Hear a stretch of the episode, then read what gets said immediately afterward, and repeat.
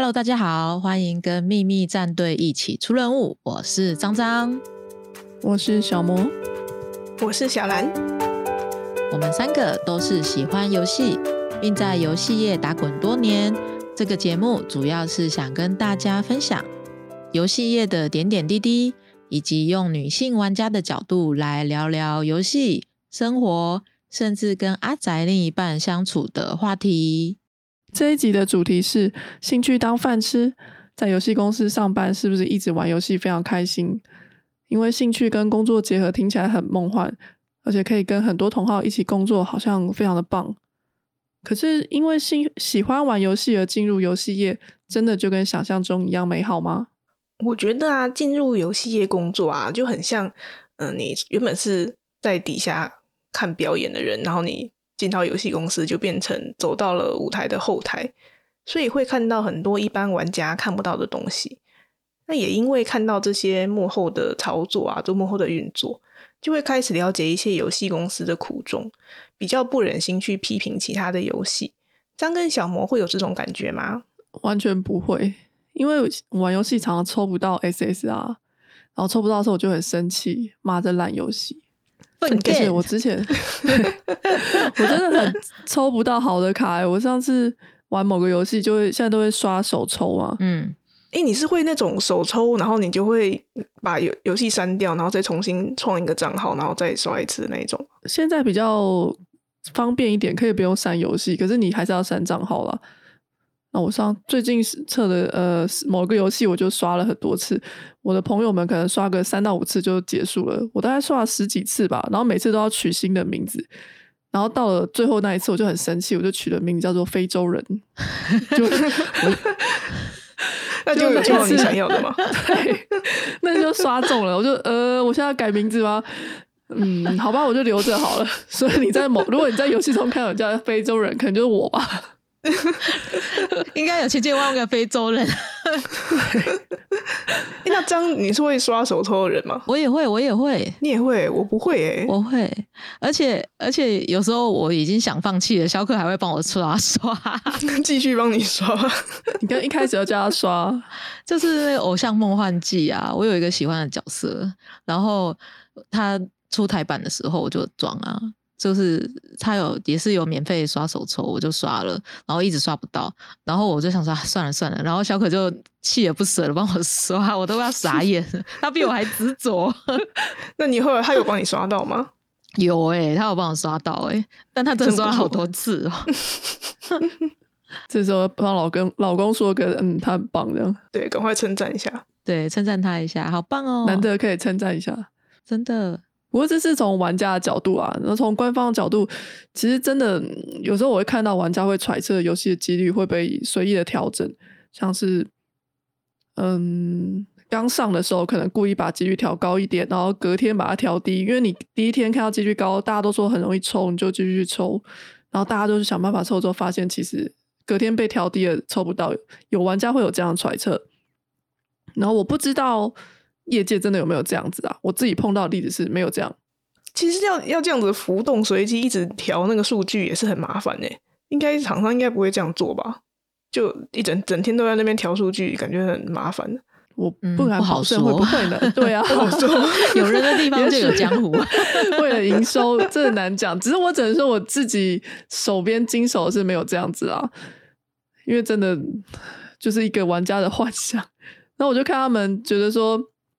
就有一点点他们在推论说阴谋论的感觉，说我现在抽不到，一定是官方有做调整，但其实大部分时候是没有的。然后还有有些是比较可爱一点，就是玩家会有抽卡的玄学，例晚例如说晚上十点或者十二点抽，一定会比较容易中某个角色。然后画抽卡的时候要画某一个角色的图，或者看完整个动画才比较容易中奖。哎，其实我理智知道，我那个按下去就知道结果了，但我还是想要依依靠玄学耶。那你有抽中吗？我没有抽中。那你是用怎样的玄学啊？就是阴阳师啊，玩阴阳师的时候，他不是都要那个画符吗？对他一开始推那个画符，我觉得好有趣啊，画画。那我就会照着，就是画各种东西，但是根本没半点用啊。不来就是不，来。没屁用，真的没屁用，粪便啊，没有啦，没有啦，是一款很有趣的游戏，对，对，然后像刚刚张说那个，其实很多是按下去的瞬间，它就已经决定结果了，中间的那个动画只是演给你看，所以其实玩家的玄学就是一种追求自我安慰的一个行为啦。但是其实还蛮有趣的，嗯，对，真的很有趣，就是看别人在依靠玄学，真的蛮有趣的。而且我也很喜欢观察每一个手游，他们怎么去营造那个让玩家心甘情愿，就是丢一单下去，然后可以获得快乐的过程。比如说是那个最近很红的马娘啊，嗯，你说赛马那个吗？对对对对对，赛马娘，马娘抽卡的动画超华丽的欸、啊就是从那个栅栏跑出来啊，然后还会就是华丽的谁先跑得快还是什么的，就是有一种花钱下去好像有获得一点点爽感。像这种就应该会想要一直看完吧，盯着说到底最后会抽到谁。就是尤其是那个你好像要抽到 SSR 了那种动画特效，就觉得有有那种有点爽。前面展示 SSR，然后在最后一秒变成你抽到的是 N 卡这种状况吗？骗钱的，不止骗人还骗心。这样好生气哦！藏寿司就是这，样就，是这样寿司。那藏寿司 看了就会很生气。每次都以为要中奖了，你快说说藏寿司是怎样？藏寿司不就是前面动画都是好像会中奖吗？对，像说他是有一个像那种夜市，然后拿枪去射那个那种娃娃，然后他就会就是好像你很帅气，你快要射中，然后最后一秒钟就被老板拿那个文拍把它打下来，哎，苍蝇拍把你的那个子弹打下来，然后你就没有射中。台湾的藏寿司还没看到这个动画、欸，台湾的是那个撞球，哦，日本的有，还没有他，就是看到撞球啊，还有那个什么冲浪啊，每周不是就没有成功。对他，总之他就他的个就是有很多不一样的，然后但是共同点就是他到最后，如果你没有中，他到最后就会，总之出现有一个人来挡住你，你就没有中。我觉得这样个很炸体验得气耶，不好，会很生气，我会很生，我会生气。好，所以我们可以知道，它虽然说呃，从营运的角度上知道那个结果是一看就注定了，可是其实的确啊，中间的那个演示过程对玩家还是很重要。所以刚刚说知道了幕后的运作，就会比较体谅公司的苦衷吗？不会。当我抽不到卡的时候，我就是不会。是无法体谅，就是不能原谅。呃，我的话，因为呃，算是待在比较资源的角色吧，所以看到就是团队里的伙伴，大家都希望这款游戏上市可以成功啊，然后玩家都会来喜欢，玩家都会来喜欢，这什么什么中文？玩家都会来玩反正就是对大家玩家就会来玩，所以就是觉得啊，好热血哦，我们一起要做好，好像 Jump 漫画那种感觉。然后，可是营运和行销他们就是比起我们这种设做设计的职务来说，都会扛比较多的数字压力，而且也背负着一些开发上的限制。所以其实我可以体谅代理商他们有他们的难处。那游戏每一个游戏专案啊，我待过的都像我的孩子一样，所以收掉也会蛮难过的。可是也是明白说，啊，大家都是来赚钱的，要生活，讨一口饭吃，所以营收撑不起来的话，就只好就是好好的跟玩家说再见啊！谢谢大家跟我们一起走过这段路。你有遇过什么你自己玩的游戏收掉你很舍不得的吗？呃，我第一款我第一款待的就是参与比较多的专案，然后它又是台湾自制的游戏，我就很有感情。好好奇是什么？等一下偷偷告诉我。我想一下，它它的这款游戏的名字四个字，这 要猜的一首，我还真的没有画面呢。没事没事，我私下告诉你。啊，我好我好像知道了，哦，我想到了什么什么歌就对了。嗯，对，什么什么歌？嗯好，我知道了。嗯嗯嗯，那我像我的话，因为我对产品就是它收起来其实没有太大的感的感触啦，因为很多游戏就是虽然它现在很红，但也许它半年一年之后好一点，可能两年最后还是会收掉。像现在是手游啊，手游兴盛的状况，游戏的周期其实生命周期又更短了，能够一直延续下去的人都是不多啦，所以就很习惯跟产品说再见。所以手游，它的平均就是你像像你刚才说的一两年嘛，就感觉好像也有很红很久的手游。嗯，我觉得他能够到一两年，其实已经是他的本事了。真的哦，一两年已经很厉害了。大部分的可能对啊，因为呃以前会办什么周年庆嘛，现在为了说早一点办这个庆祝，然后有行销的名目，很多那种办周年庆，就是上市六个月就要赶快先办一下，不然一年之后可能就没有机会办了呢。先续命一下。这边也要插个话，就是大家可能会觉得说台版营运商、代理商怎样怎样的，但其实台湾其实代理商的成本是比原厂来自己下来营运成本还要高的。比方说翻译的费用啊，呃，在地化的费用啊，然后还要跟那个开发商还要抽成。所以其实都是走的还蛮辛苦的。对啊，好像常常看到人家会说，呃，他不要玩台版，然后他想要就是直接玩原版的，这样子才会营运的比较久。嗯，或者是说他想要玩的是原厂直营的，因为现在还蛮多游戏是全球同一个版本，就你只要下载一个那什么一个同一个 app，然后在里面修改语言，你就可以跟各个伺服器的玩呃各个地区的玩家一起玩。我觉得这是有好有坏啦。那好处当然就是大家的版本进度都是统一的。那坏处其实开发商就不见得会以台湾为主，尤其是当台湾不是主要的营收来源地区的话，因为台湾如果你跟韩国、日本甚至中国、美国这些比较大的地区来比的话，台湾营收可能是第三、第四名。那开发商在要做游戏内容的时候，例如说中秋呃中秋节。韩国的中秋节习俗跟台湾的习俗就不太一样，那他可能就会以中秋节这种韩国的内容为主，这样。哎，这让我说到这，就是日本的七夕跟台湾的七夕就不是同一天呐。对啊，因为台湾是过七月十五嘛，农历七月十五，然后日本是七月七号吧，我记得。嗯嗯，而且其实内容也不一样，只是刚好都是在七月，然后叫七夕这样。韩国的是怎样啊？呃，韩国跟台湾的中秋节怎么不一样？例如说，好了，台湾的中秋节就会想到烤肉，可是我们今天在游戏里面放个烤肉活动，韩国的玩家、日本玩家玩到应该觉得莫名其妙吧？为什么中秋节要烤肉这样？嗯嗯嗯。那可是放赏月的话，感觉是共同的。对，就是算中秋节算是共同了，赏月还可以，所以他们就常会出现的是月亮的素材，或是兔子啊这种比较共同的主题。嗯哼。那像小兰啊，你的工作会有那一种遇到产品周期很短，然后有点不舍这种情况吗？其实不会耶，因为家用主机的游戏通常就是买断，所以对我来说，游戏发售了就是一个专案就结束。那只有少数几款游戏会有长期的后续剧情 DLC，所以就没有专案结束的时候的感伤，反而还觉得很快乐，因为就工作结束了，然后就可以拿钱了，就觉得下班了的感觉。有钱，但是接触到这种，对，但是接触到那个在地化的工作啊，也会了解到一些事情，像说中文版大家都会希望同发，或者希望呃，像说翻译能够用更新的方式，这样就不需要再买一篇中文版。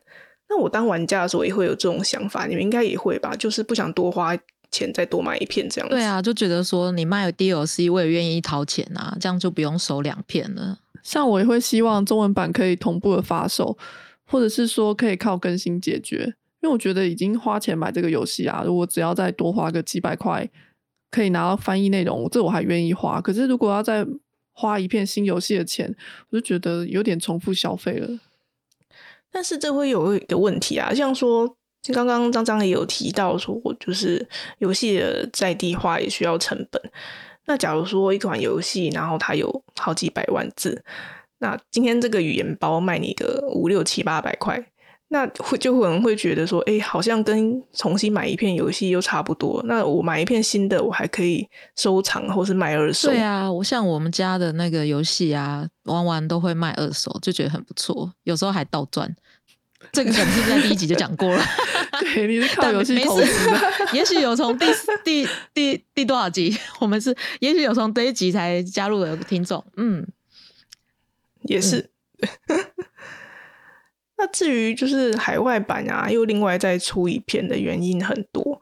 那其中一个原因就是，呃，出做游戏的公司跟卖游戏的公司不是同一间。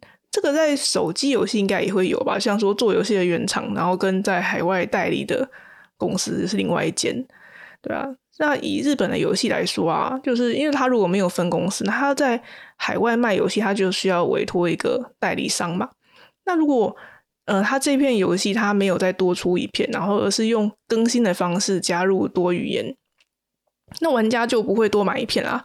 那这些代理商他就他要赚什么？因为呃家用主机它没有营运的问题，它就是买断。原来如此，对。所以，那如果你是用更新的话，你消费者在消费的动作就只有当初买那一片游戏，那就只有原厂赚得到钱了。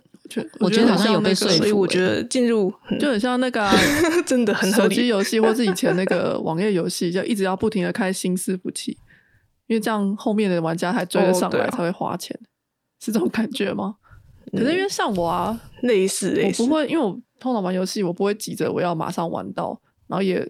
不会马上就想要破关，所以如果后来我知道这个游戏，我喜欢它，我想要买，然后也事先知道会有中文版的话，我就宁可等几个月甚至半年等中文版发售，因为我觉得有时候不是单纯钱的问题啦，而是时间上玩游戏的时间就没这么多。然后如果日文版先出，我就先玩了，然后等中文版再出的时候，我可能会因为很喜欢所以再买，可是我却不玩，就觉得有点浪费。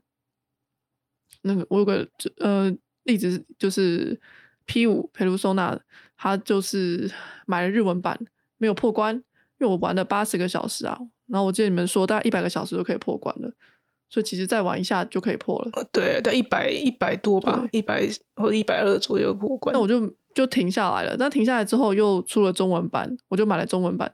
中文版我才玩了前面几章吧，一直在过那个一开始的那个性骚扰，我觉得好烦哦。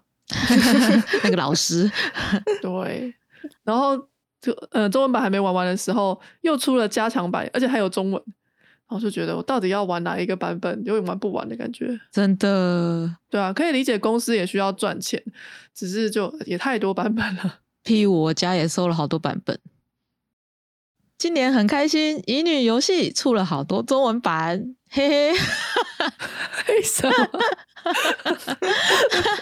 我我有收过日文版的游戏，中文版又再出，这荷包好痛哦。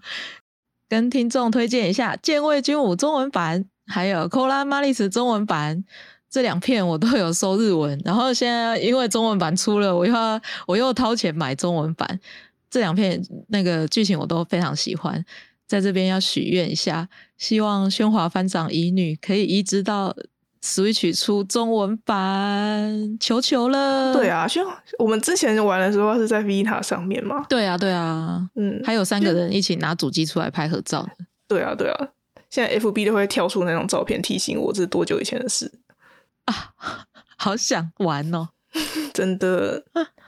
但是现在 Vita 就已经好像很少再出，诶，应该已经没有再出新的游戏了。但它就停产了都是移对啊，都移到 NS 上面。就会希望我为了要在电视上玩 Vita 乙女游戏，然后我后来还去买了那个 Vita TV 我也有哎，就是想要看大画面的乙女游戏。对啊，我觉得他进入游戏公司最大的体悟就是，游戏公司真的不是做慈善，他们也是要赚钱。那当然，进入进在游戏公司里面工作的人也是来赚钱的，大家不是来燃烧梦想的，大家也是。要吃饭。那当进入游戏公司之后，有遇到什么样的现实考验吗？嗯，我遇到比较多问题啊，都是在审图的这个部分。除了我们内部要看那个设计稿之外，开发商也会看哦，就是他会看网页啊、网络广告图啊、道具图啊等等的各式各样平面，开发商都要审。有时候一张道具图做完在地化，只差一批手。开发商都会发现哦，各位听众知道一批手大概多宽吗？大概比你的那个风 哦，你知道？我不知道哦，你不知道？好，对，一批手大概比你那个缝衣线还要细呢，很细，真的很细，很 tiny。或者是来自日本的联名合作啊，他们都会希望我们不要动到图，比如说不要裁切啊，不要呃。在上面压制啊之类的，所以常常就需要整张图去做缩放。可是网络广告，像 Google 广告就有直的也有横的，这种呢就很不好发挥，所以常常就是一张图会被打枪到天荒地老，都还抓不到同事或者是原厂心中的伊甸园，像设计一直审不过，真的会蛮痛苦的，心很累啊。对，你有被改到，就是有你有被改到说是我受不了不做了这种时候吗？当然是没有啊，因为人都是为五斗米折腰的嘛。老板，你来改啊！而且不是很多那个，就是改到最后，就他们说，哎，我觉得第一版最好。对，我觉得第一版，你有遇过这种吗？当然是有啊，所以我们那个 PSD 档都要 V one、V two、V 三、V 四，而且我们有个不成文的那个玄学，就是档名千万不要用 final，对 就会出现 final 的 final 的 final。对对对，或 final one、final two、final three，千万不要把档名取 final，嗯。然后曾经就是沮丧到说啊，不然我们来去卖鸡蛋糕好了。但是也有也有可能会，客人会觉得你这个鸡蛋糕的形状不好，要重做一个，也是要叫你修改之类的。那就送他好了，送他，老板多送你一个。哎，那这样子就是你改一个图啊，那假如说你过每个环节，然后都会有不同人出意见，那最后可以决定的人到底是决决定权在谁手上？其实这个决定很复杂，因为有时候有些人他会就觉得，哎、他 OK 了，所以严格说起来是每个人都要都没意见，但有时候专案里面就是会有个 key man，就他的说话会比较有分量，通常是呃台湾这边的 PM 或者是原厂那边的的窗口，但是对我们来说是窗口说 OK，但我们不晓得说窗口他有没有在经过后面的人说 OK 这样子。嗯那这样的原厂，因为就是很多毛啊，然后他一改再改啊，或者是有很多意见，那会连连带影响到张张你对游戏的想法吗？哎、其实不会，因为游戏是无辜的，我们对原厂还是很敬重。毕竟他们很辛苦又很有才华的推出一款游戏，我们其实待在游戏业都知道，一要做出一款游戏真的不太容易，所以不太会影响对游戏的评价啦。但你知道，爷爷说最可怕的不是鬼，是人心啊，所以游戏是无辜的。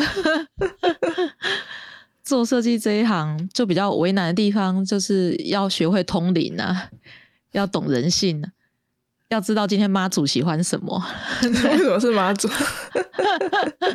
就是 key man 啊，要知道 key man，客户就是神明，对，要满足所有人的想法太难了。那原厂过审的人很多啊，每个人都有不同的意见。另外一个难处就是常常时间都很赶啊，一天要做很多张图。比如说三天你要完成网页设计啊，加切板啊，然后每张工单都跟你说是几件啊，拜托拜托。真的，如果你听到人家说，哎、就做一个 banner，这很快吧？这么简单，有没有很生气？把图放上去就好啦，呃字打一打。你行你上啊，我也常常会碰到说，哎、你这个就翻译一下，应该很快吧？帮我翻一下，也会觉因得，为我觉得设计很常遇到那一种，就是他觉得就出一张嘴的那个人，他觉得他也会 Photoshop 啊，就是他觉得哎、我 Photoshop 我也会啊，就是把那个这样这样嘛，为什么你们要花这么久时间？对，常而且其实我本来我本来以为就是 resize 很简单，就是你已经主图做好了，你只是改尺寸，然后直到设计跟我说，只它不是难，是很麻烦的。我知道哦，原来不是想象中的这么容易。什么，我还停留在觉得 resize 很简单的这个阶段。麻烦张来解释一下好好好，我来解释，resize 一下麻烦在哪？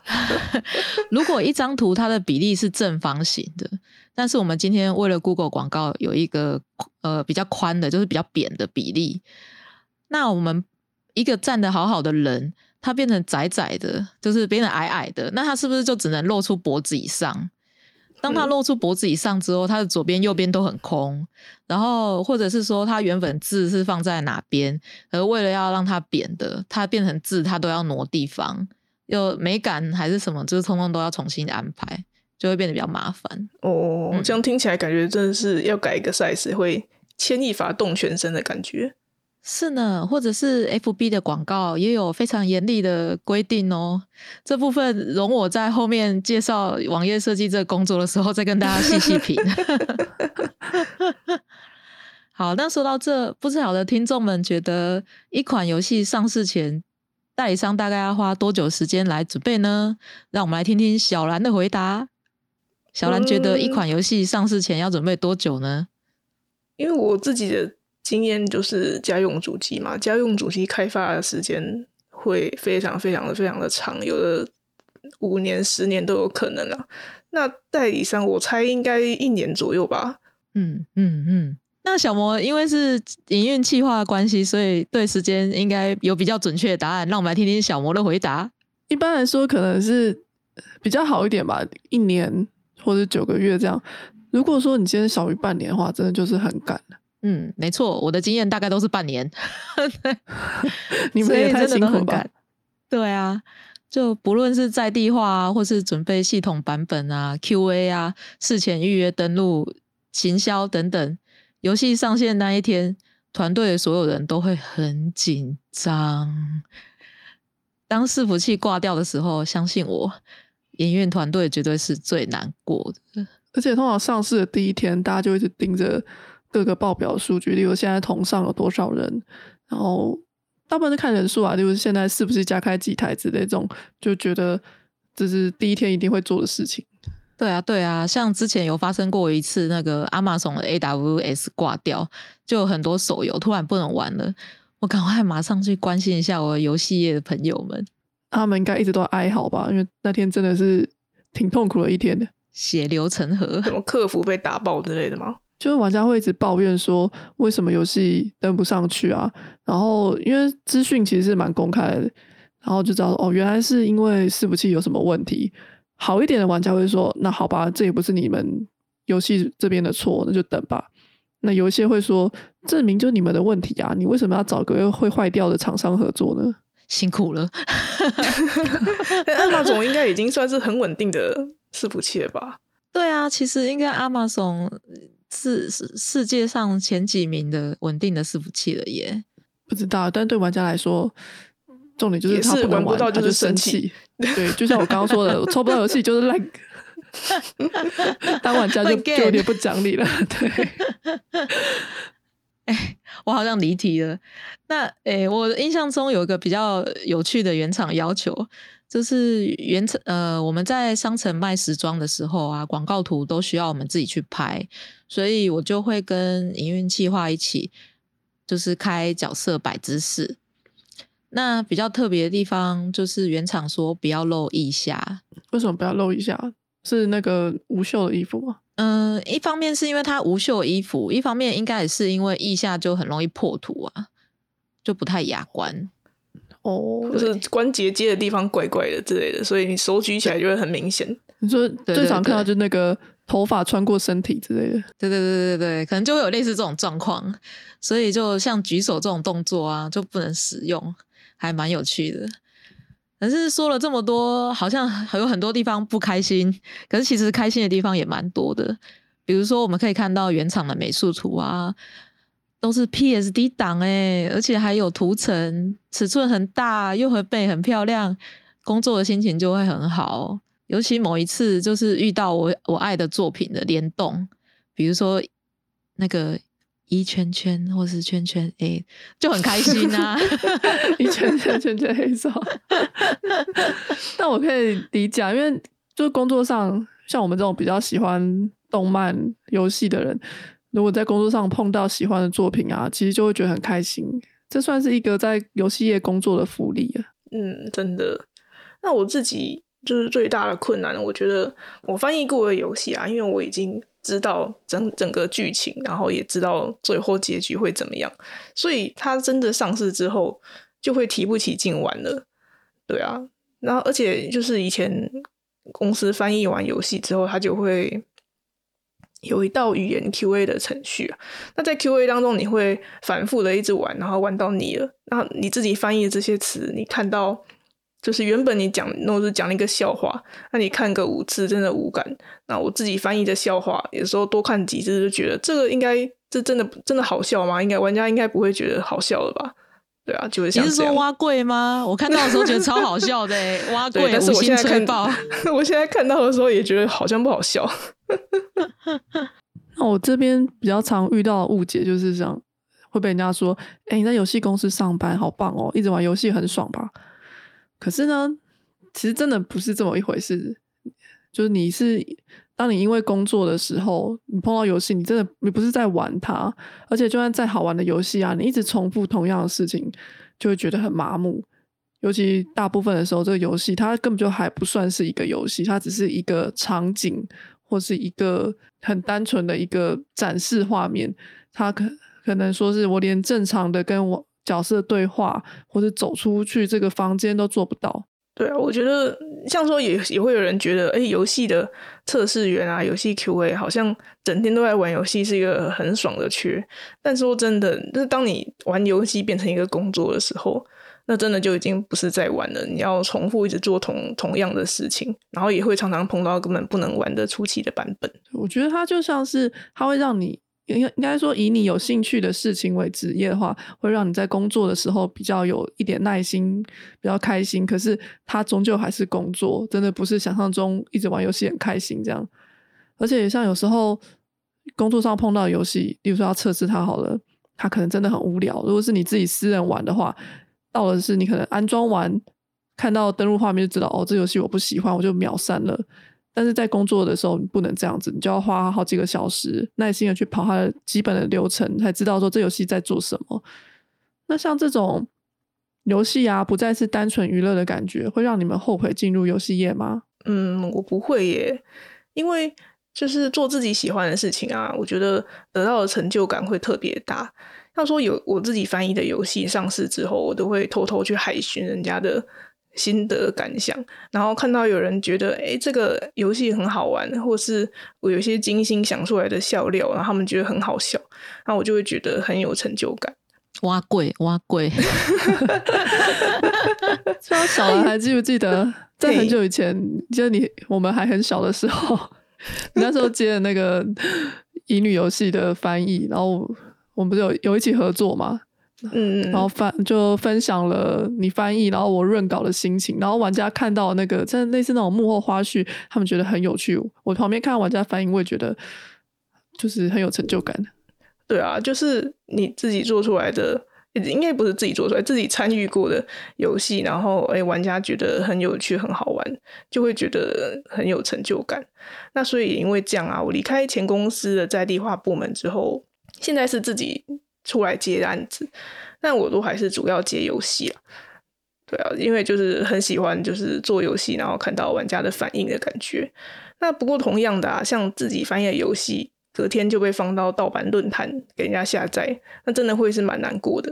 像说我以前刚才讲到，我们以前翻就是乙女游戏的时候啊，就是常常首发第一天可能只卖几百片吧，但是你就会隔天就看到那种盗版的论坛，它下载是好几万，就会觉得这很替游戏公司伤心，想说他们这样应该亏钱吧。哇，这样真的很心痛哎！请听众们要支持正版，才能让我们继续有游戏玩。真的而且，只卖几百片，它成本完全回不来啊！是不是就出一片就不出了？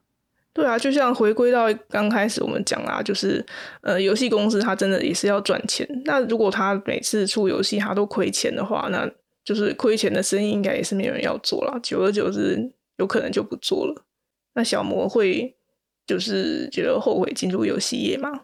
其实我也一样，也不会后悔啊。就是刚刚讲的，嗯，游戏当工作之后，它就不是这么单纯的娱乐。可是，当你是做有兴趣的事情，在工作的时候会比较不那么的容易觉得无聊。所以我还是很高兴，现在还能在游戏业里面当一个小小的这什么小螺丝钉，螺丝钉 螺丝钉，就是小小的，因为上班就很大大的就会卡住了。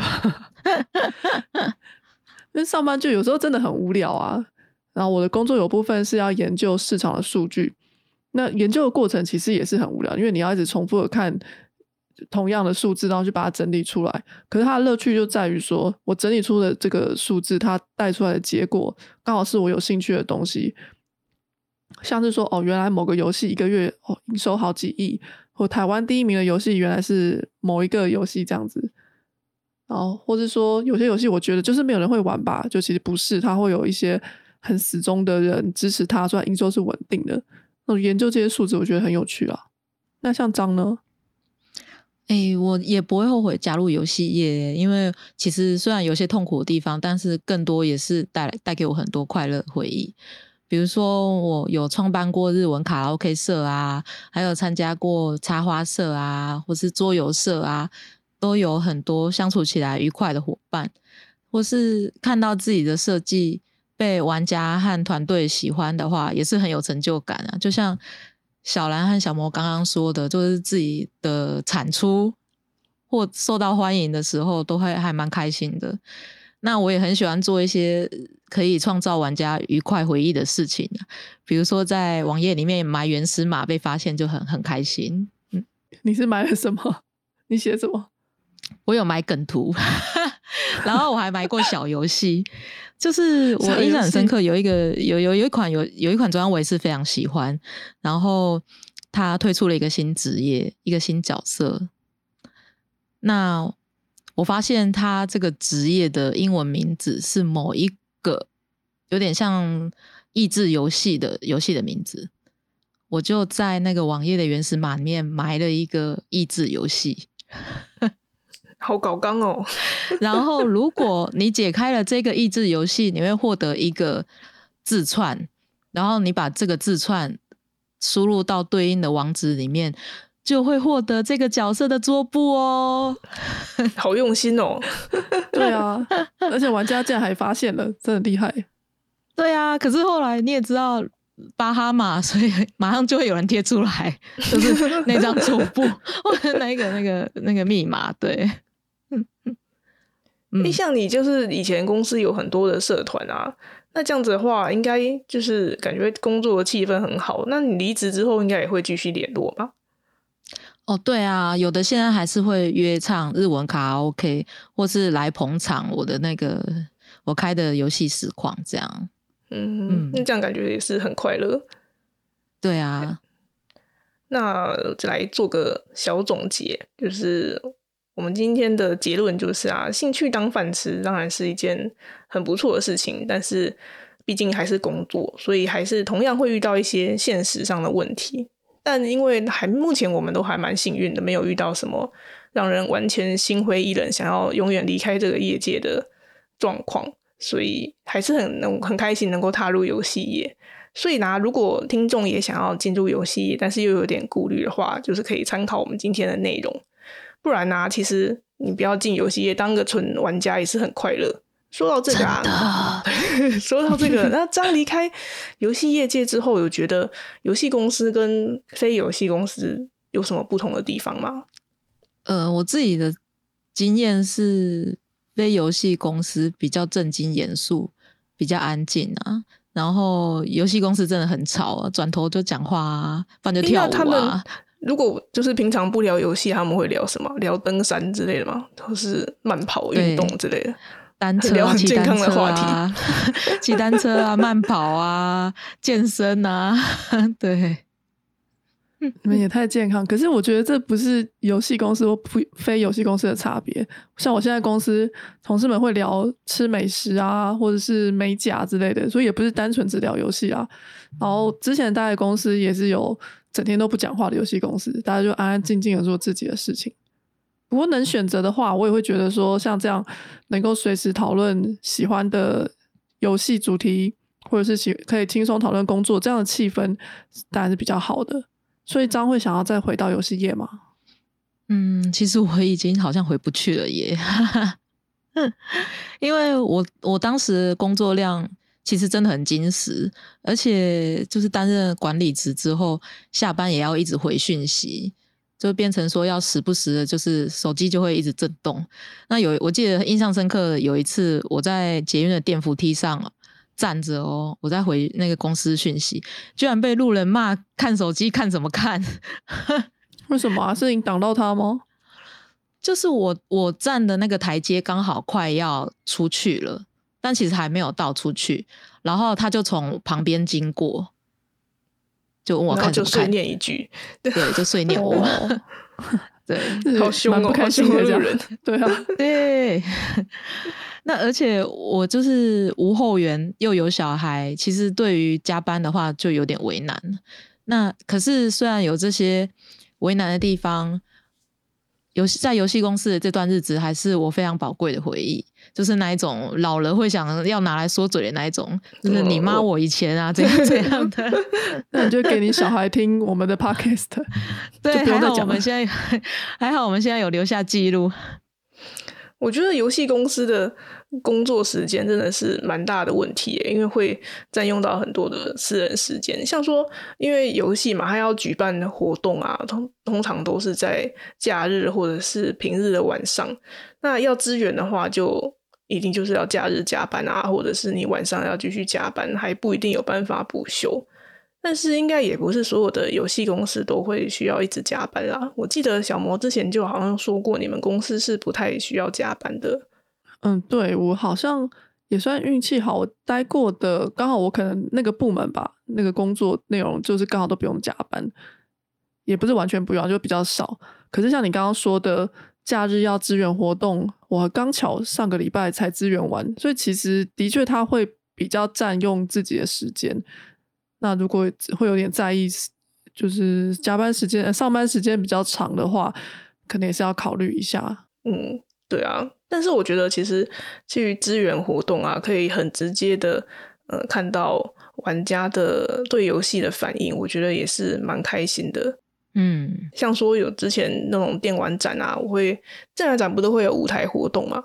然后我没有没有工作的时候，我就会站在台下跟玩家一起看，然后就觉得，因为台上展示的东西，我们当然业界人士大家都已经知道了，但是看到我台下的玩家就，哎，这这个好厉害哦，好棒哦，然后感觉他们很兴奋，就会觉得，哎，我们就是辛苦的工作好像是值得的，就会觉得还不错，还蛮喜欢参加活动，对呀、因为像是我们以前喜欢那个同人活动嘛，我就很希望可以把公司的产品去活动呃同人场上面参展。虽然目前还没成功，还在努力啦，也许有一天就可以去。我也觉得这样子蛮有趣的。嗯，真的。而且啊，游戏公司，游戏公司啊，能够跟同事一起玩游戏也是很不错。像你们公司会就是大家中午的时候约战之类的吗？会啊，我当时大家中午都会约战啊，然后甚至内部就是会定期办那个电竞比赛，比如说我就曾经参加过 Just Dance 的跳舞比赛哦，当时大家都会约来我家团练，没想到结果却输了，气球，为什么会输啊？你们竟然都这么认真练习？因为别人更认真练习呀！我的天哪，这些人到底在干嘛？我以前公司的强尾牙也都会玩 Just Dance，但是因为就是尾牙，然后就会必须要在全公司的人面前跳舞，就会很羞耻，害我到现在对这个游戏都有阴影。说不定改天我们可以再约来跳一下哦。不要，我对这个游戏有阴影。那不管怎么说，我是觉得能够以游戏为人生的志业是很开心的事情。那欢迎大家加入游戏业，而且我们还收到了听众的回馈，说他是应届的毕业生，他现在想要加入游戏业，想要做企划工作，可他遇到了一些困难。所以在下一集，我们的主题会是一些关于企划方面的分享。然后，如果你要面试，可能要怎么样准备？可以希望可以给有兴趣的听众做个参考。所以，我们今天的节目就到这边。不知道大家觉得今天内容怎么样？一样可以透过匿名的信箱留言给我们，让我们知道哪边可以改进，或者是说你有什么想要听的主题，我们都会参考的。那我们还会继续更新，所以请搜寻“秘密战队出任务”，订阅我们的 FB、IG 或扑浪，就可以第一时间得知更新的讯息。那就拜拜喽。拜拜拜